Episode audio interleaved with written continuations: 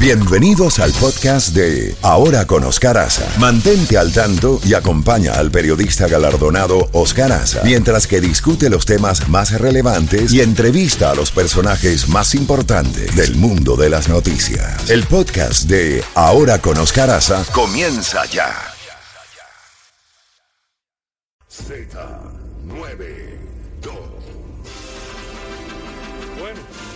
8 y 29 minutos eh, en la mañana y ya tenemos a nuestro próximo invitado que es Dima Castellanos, periodista independiente desde La Habana, Cuba. Dima, feliz año, bienvenido al programa. Eh, ¿cómo, ¿Cómo están, primero, la parte noticiosa? ¿Cómo eh, se está comentando, sí se está comentando dentro de Cuba, esto que muchos consideran un nuevo éxodo, donde cientos de cubanos, eh, alrededor de 300, llegaron a Dry Tortugas, un, islote que está ahí en pleno Golfo de México, que es territorio de Estados Unidos, pero también en Los Cayos eh, han estado llegando durante los últimos días eh, decenas de, de cubanos, en lo que muchos consideran un nuevo éxodo sumado a la crisis en la frontera sur de Estados Unidos con, con México. ¿Cómo, ¿Cómo se está viendo esto desde dentro? Buenos días, adelante. Buenos días.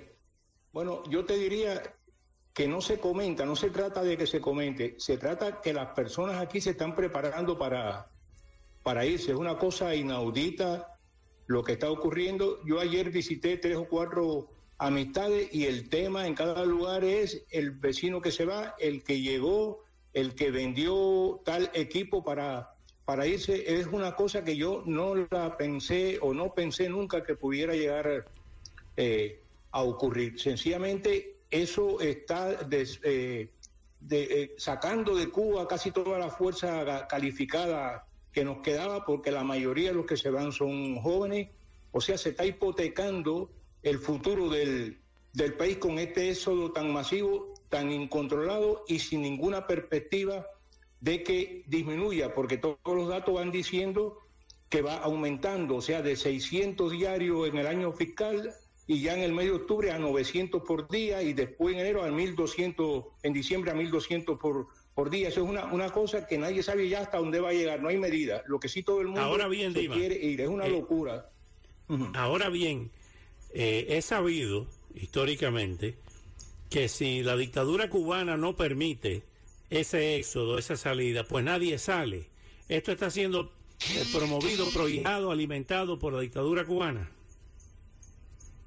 Bueno, yo creo que cuando empezó este movimiento, como al señor Fidel Castro le había dado resultado las salidas masivas que se generaron aquí para obligar a Estados Unidos a negociar, yo creo que desde que esto empezó por Centroamérica, Nicaragua, tenía ese sentido. Ahora yo no estoy tan seguro porque creo que es algo que se le fue de las manos y que ahora está totalmente fuera de, de control. O sea, no hay nada interno que el gobierno pueda hacer ahora para detener eso y se está acabando el, el país sencillamente. Yo ahora no culparía tanto al, al, gobierno cubano, sino, o sea, sí lo culpo, pero que se le fue de las manos, o sea, no lo está incitando en este momento. Ya lo incitó y lo que no lo puedes controlar ahora. En medio de todo esto, ¿cuál es la realidad de ustedes? Eh, el diario vivir en Cuba en estos momentos. Se hablaba de que no había ni papel para imprimir la, las libretas de, racionamiento, eh, como llama la dictadura cubana de abastecimiento, ni siquiera papel para, para las libretas. ¿Cuál es la situación del diario vivir? ¿Cómo es tu, tu día diario para buscar la comida y para sobrevivir, Dimas? Bueno, es, eh, yo no diría que es el diario vivir, yo más bien diría que es el diario morir. Es una combinación entre vida o muerte. O sea, un, el nivel de pobreza creciendo y alcanzando a nuevas capas de la población porque el, la inflación también, igual que la inmigración, es incontrolable. Estaba mirando el dato que, daba Steve Hanke, el estadounidense este economista, y plantea que ya Cuba anda por el 175% de inflación, el, eh, prácticamente la tercera, eh, el tercer lugar en, en el mundo. Sencillamente es imposible. Nadie puede vivir con su salario, mucho menos con las pensiones de, de jubilado. los precios tú vas hoy a comprar una cosa y vale, por ejemplo, 200 y al día siguiente ya vale 300 y al día siguiente 400. Y entonces ya la gente no puede, la gente no, no, no se puede y eso explica las salidas masivas estas a buscar aire en cualquier lugar al precio que sea. Ahora bien, ¿qué busca también esa salida? Evitar otra explosión espontánea como la que ocurrió eh, en el 2001. Eh, con, con la gente tirándose a las calles en, a, todo lo largo y ancho de la isla? Yo creo que son muchos factores. Yo creo que lo que primero estaban buscando era buscar una negociación con Estados Unidos que le fuera beneficiosa para sacar un grupo de gente y al mismo tiempo mejorar las relaciones con, con Estados Unidos. Creo que ese era el, el objetivo inicial. Ya en estos momentos yo creo que el gobierno sencillamente perdió la, la, iniciativa y aquí no hay objetivo ninguno. Las personas se están yendo, no hay quien las controle, el país se desarma, poco a poco el capital humano se pierde y no creo que haya ningún plan en eso. Y las cosas que se dicen son las tonterías esas de que estamos ante una resistencia creativa, y que este año va a ser más difícil, pero que es un incentivo para los, revolucionarios, o sea, cosas que no tienen que ver nada con la, con la realidad. Sencillamente estamos ante la crisis más profunda de la historia política de Cuba. ¿Qué posibilidades haya de que una salida por parte de la cúpula gobernante, eh, una especie de gatopardismo? Es decir, vamos a hacer cambios para que esto continúe. Eh, ¿Pudieran sacrificar a Díaz Canel y a alguna parte de la nomenclatura? Para tratar de vender la imagen tanto internamente como internacionalmente de que se están produciendo cambios? Yo pienso que en el poder, porque no creo, por mucho que uno lo critique, no creo que todas las personas que forman parte, tanto en el nivel más alto como en niveles intermedios, tengan la misma opinión, ni ante la crisis estén pensando igual.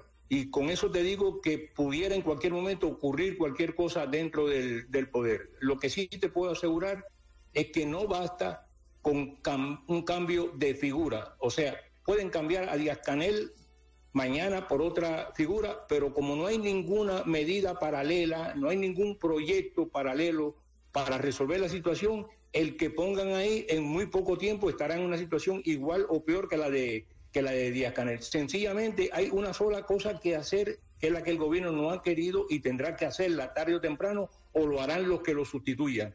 Hay que liberar la fuerza productiva, devolverle las libertades a los ciudadanos, permitir la competencia, la libertad de, de producción, etcétera, y que haya verdaderos propietarios. Hasta que eso no se haga, no se haga en Cuba, no habrá solución. Y cambien a una figura arriba o no, ya no estamos en ese tiempo. Yo creo que ya esa el, el tiempo se le acabó. Es como los juegos de fútbol que jugaron los tiempos complementarios, los tiempos eh, normales y están un tiempo complementario y el tiempo complementario se acabó también.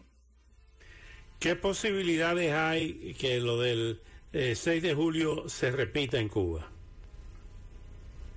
Bueno, las causas que generaron el, el 11 de, julio el 11 de están ahí y agravadas.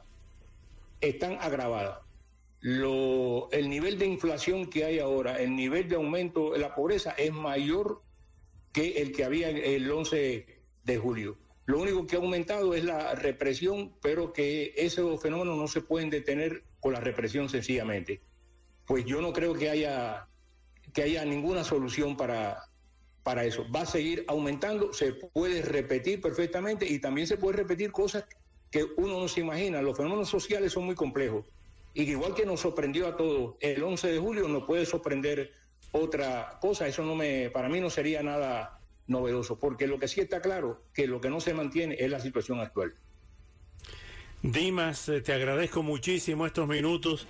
Nos mantendremos en contacto porque parece que esta historia se complica cada día más, como tú muy bien has descrito. Un gran abrazo en la distancia y hasta una próxima oportunidad.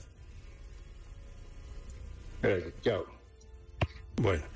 Era Dimas Castellanos, periodista independiente desde La Habana, y ya lo acaban de escuchar la descripción que acaba de hacer. Espantosa la situación de Cuba. Terrible, sí, señor. ¿Qué va a hacer el gobierno de los Estados Unidos? Cuando digo el gobierno, me